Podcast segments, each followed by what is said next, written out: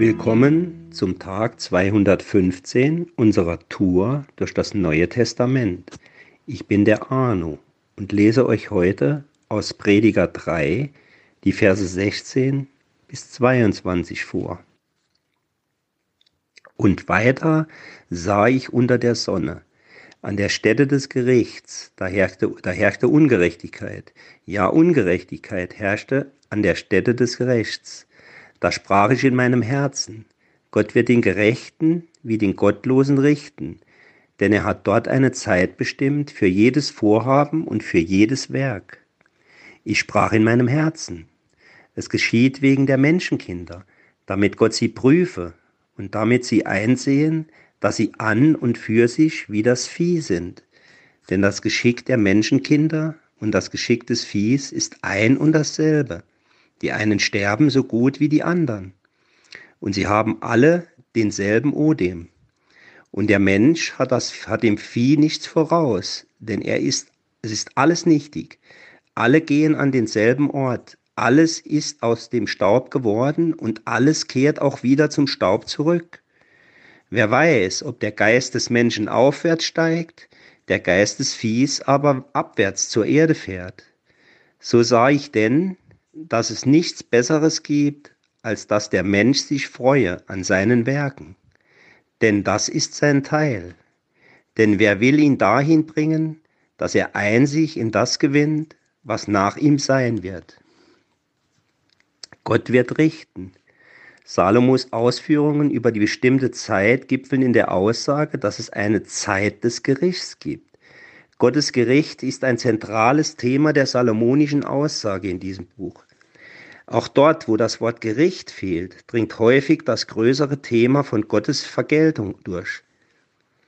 Das letztliche Schicksal des Menschen und des Viehs ist der Tod. Salomo bezieht sich nicht auf das ewige Schicksal, sondern vielmehr auf das, was alles Fleisch auf Erden miteinander gemein hat.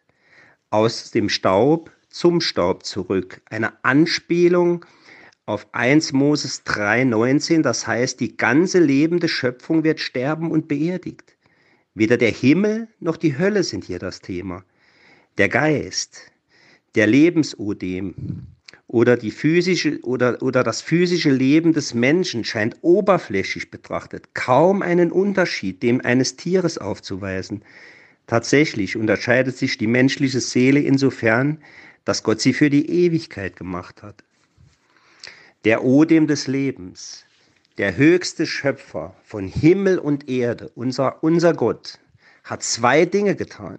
Erstens formte er den Menschen aus eben Staub, der Erde, und zweitens hauchte er seinen eigenen Atem in die Nase von Adam.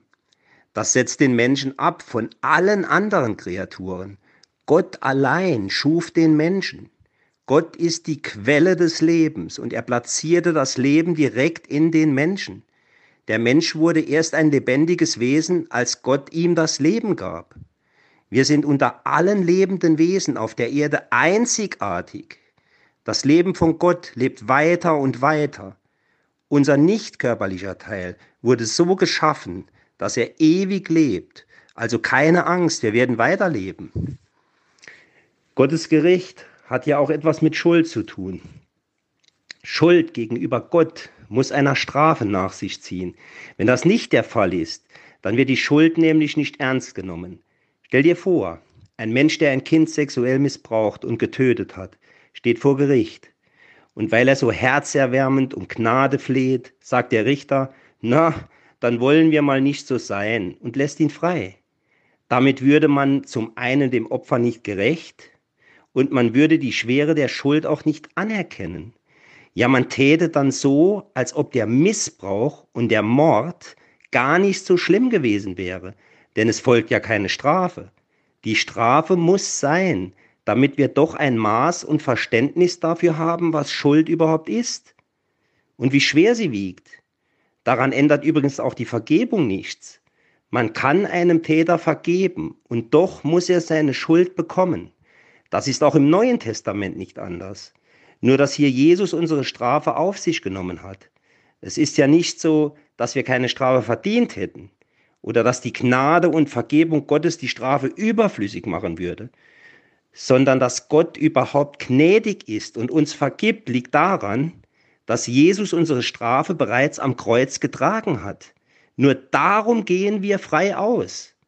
Wir müssen auch nicht mal in Maßen gezüchtigt werden. Jesus hat alles für uns getragen.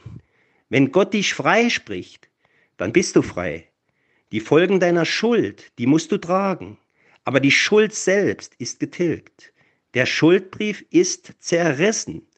Gott wird nie mehr darauf zu sprechen kommen. Er hat diese Schuld schon längst vergessen. Und dafür können wir Jesus danken. Herr Jesus, wir danken dir, dass wir keine Schuld fürchten müssen, weil du sie für uns getragen hast. Wir danken dir, dass du uns entlastest und befreit hast. Heute ist ein guter Tag. Für einen guten Tag. Lass Gottes Wort in deinem Alltag praktisch werden.